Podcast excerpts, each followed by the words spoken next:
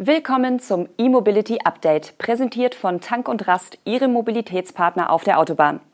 Es ist Mittwoch, der 7. September und das sind die News für heute. Designwerk zeigt elektrischen Lowliner. Neuer Modelljahrgang des Ford Mustang Mach-E. Netzanschluss von Kassel Ost. MG4 Electric erreicht Europa. Und Lightyear sammelt 81 Millionen Euro ein. Das Schweizer E-Mobility-Unternehmen Designwerk bringt mit dem Highcap erstmals einen vollelektrisch betriebenen Lowliner auf die Straße.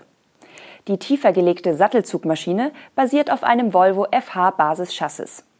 Mit einer vollen Batterieladung soll der Elektro-LKW bis zu 280 Kilometer weit fahren können. Der Highcap Lowliner 4x2T bietet den logistischen Anwendern eine 3 Meter lichte Innenladehöhe. Im Vergleich zu herkömmlichen Sattelzugmaschinen sind das bis zu 15 Prozent mehr Volumenkapazität. Der 40-Tonner verfügt über eine Leistung von 500 kW und ist mit einem E-Fahrzeug-typischen Einganggetriebe ausgestattet. Die verbauten Akkus kommen aus der hauseigenen Batterieentwicklung. Details zu Zellen und Modulen macht der Hersteller nicht. Der Lowliner verfügt über eine Batteriekapazität von 380 Kilowattstunden. Geladen werden kann das Fahrzeug mit bis zu 350 kW in weniger als 45 Minuten. Das passt auch zu den in der EU vorgeschriebenen Lenkzeiten. Im Verteilerverkehr sorge dies für maximale Nutzbarkeit. Mit dem ersten vollelektrisch betriebenen Lkw in dieser Fahrzeugklasse tragen wir zu einer nachhaltigen Logistik bei und ermöglichen es, Logistikdienstleistern beispielsweise auch in Dieselverbotszonen unterwegs zu sein, sagt Designwerk-Geschäftsführer Adrian Melliger. Laut dem Unternehmen werden die ersten Kunden die elektrische Sattelzugmaschine ab 2023 in den Einsatz bringen. Deutsche Unternehmen hätten bereits Fördergelder für 34 Highcap Lowliner beantragt, heißt es. Designwerk entwickelt und produziert bereits seit 2008 elektrische Lastkraftwagen in Kleinserie. Das Lkw-Portfolio besteht dabei aus vier Grundmodellen. Ford hat den neuen Modelljahrgang seines Elektroautos Mustang Mach-E für den deutschen Markt vorgestellt. Der Stromer wird bereits ab Ende Oktober in dieser neuen Form in Produktion gehen. Zunächst zu den neuen Ausstattungsmerkmalen.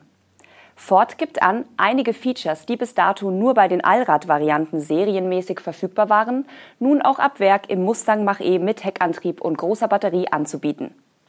Dazu zählen Matrix-LED-Scheinwerfer, 19 Zoll Felgen, rot lackierte Bremssättel, der Dachhimmel in Schwarz und Ambientebeleuchtung. Die Allrad-Varianten erhalten 2023 ihrerseits das sogenannte Technologiepaket Plus serienmäßig. Dieses umfasst unter anderem ein Soundsystem von B&O sowie eine sensorgesteuerte elektrische Heckklappe. Im Zuge dieser Neuerungen gibt Ford den Varianten auch neue Beinamen. So firmieren die beiden Allrad-Varianten zusammen mit dem Heckantrieb und großer Batterie im Konfigurator nun unter Premium. Die zwei weiteren Ausstattungsvarianten der Baureihe bleiben der Mach-E mit Heckantrieb und kleiner Batterie als alleiniges Basisfahrzeug sowie der GT mit 358 kW als Top-Variante. Weiter teilt Ford mit, dass bei allen Varianten verschiedene Einzelfeatures, die bisher optional lieferbar waren, nun zum Serienumfang dazugehören.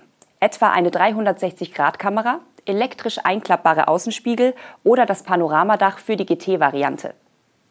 Gänzlich neu in den Autos sind zudem Amazon Alexa als Sprachassistenz sowie zwei neue Außenfarben. Wer mit dem Mustang Mach-E Lasten ziehen will, dürfte sich zudem über eine erneut gestiegene Anhängelast freuen. Bei den Varianten mit großer Batterie, mit Ausnahme des GT, steigt dieser Wert von 1000 auf 1500 Kilo. Mit der neuen Ausstattung steigen auch die Preise kräftig. Bereits Mitte April hatte Ford die Preise für den Mustang Mach-E in Deutschland angehoben, um bis zu 9000 Euro für die Basisversion. Das e-SUV ist damit bereits seit dem Frühjahr nicht mehr für den vollen Umweltbonus qualifiziert.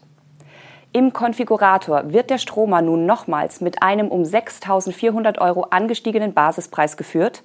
Konkret liegt dieser bei 62.900 Euro.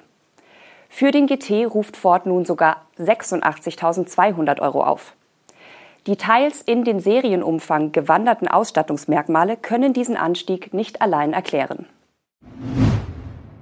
Tank und Rast und mehr haben kürzlich einen Schnellladepark an der Raststätte Kassel-Ost an der A7 eröffnet. Wir stellen Ihnen heute im Rahmen der Partnerschaft mit Tank und Rast einen weiteren Aspekt dieses Projekts genauer vor, nämlich das Thema Netzanschluss solcher HPC-Ladeparks. Die Planung fing bereits 2019 an. Äh, leider bedingt durch lange Genehmigungszeiten und auch durch Corona war die Eröffnung erst 2022. Dann haben wir manche Netzbetreiber, die nicht so gerne oder nicht so kooperativ sind oder noch nicht so an die Elektromobilität glauben. Ja, erstaunlicherweise gibt es immer noch Leute, die das Thema noch nicht äh, sag mal, geblickt haben, aber da müssen wir auch nachhelfen. Ich glaube, es ist eher so eine Zurückhaltung und äh, Angst, dass man was falsch macht. Also wir müssen jetzt allen klar machen, dass quasi der ja, der Umweltschutz, der Klimaschutzaspekt nur über Elektromobilität umgesetzt werden wird und dass deswegen ganz klar ist, okay, die Fahrzeuge kommen und zwar nicht in Einzelstückzahlen, sondern wirklich in Masse. Und das werden wir auch quasi allen Akteuren auf kommunaler Ebene ja, eindrücklich mitgeben, dass man hier eine Antwort darauf braucht, dass das Thema kommt.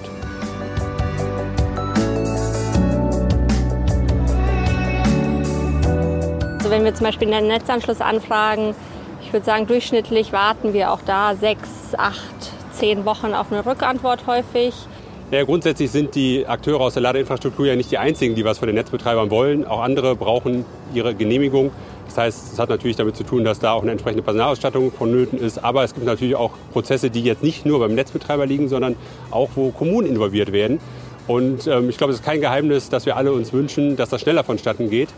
Und deswegen im aktuell ausgehandelten Masterplan der Bundesregierung ist das ein großer Schwerpunkt. Und da müssen wir gucken, was wir da an Verschlankung oder Beschleunigung erreichen können.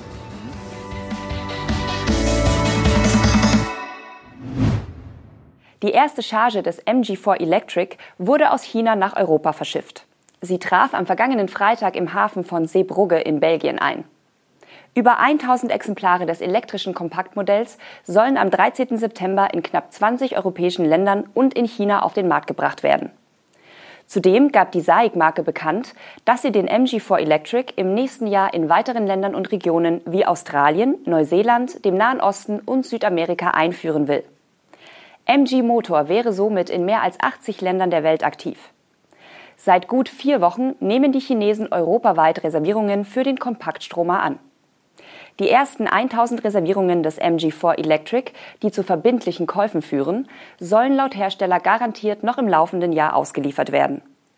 Ende Juni hatte MG Motor nähere Details zu seinem Kompaktstromer für die europäischen Märkte genannt und vor einem Monat auch die ersten Preise für Großbritannien. Dort startet der MG4 bereits ab 26.000 Pfund, was umgerechnet derzeit rund 30.800 Euro entspricht. Die Variante mit der 64 Kilowattstunden großen Batterie kostet mindestens 28.500 Pfund, also 33.860 Euro. Die deutschen Preise sind allerdings noch immer nicht bekannt. Das niederländische Solar-Elektroauto-Startup Lightyear hat weitere 81 Millionen Euro von Investoren eingesammelt. Mit dem frischen Kapital stellt Lightyear nach eigener Aussage die Produktion des ersten Serienmodells Lightyear Zero sicher und kann zudem die Entwicklung des Lightyear 2 vorantreiben.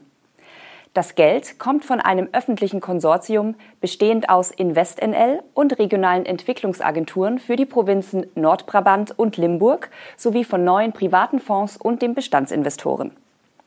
Drei Jahre nach der erstmaligen Präsentation hatte das aus dem Solarteam der TU Eindhoven hervorgegangene niederländische Startup im Juni das finale Design und die endgültigen Spezifikationen seines Langstrecken-Solarautos vorgestellt. Das wurde im Zuge von Lightyear One in Lightyear Zero umbenannt. Die Produktion beim Auftragsfertiger Walmart soll im Herbst dieses Jahres beginnen. Die ersten Exemplare könnten bereits im November ausgeliefert werden. Mit dem Lightyear 2 hat das Unternehmen auch ein zweites Modell angekündigt. Damit zielt Lightyear auf den Massenmarkt ab und will die Produktion 2024 oder 2025 beginnen. Es soll bereits ab 30.000 Euro auf den Markt kommen.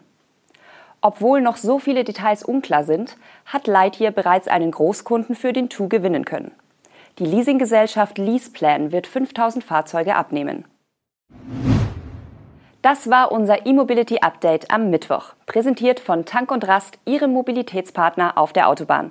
Wir sind mit den News und Highlights der Elektromobilität morgen wieder für Sie da.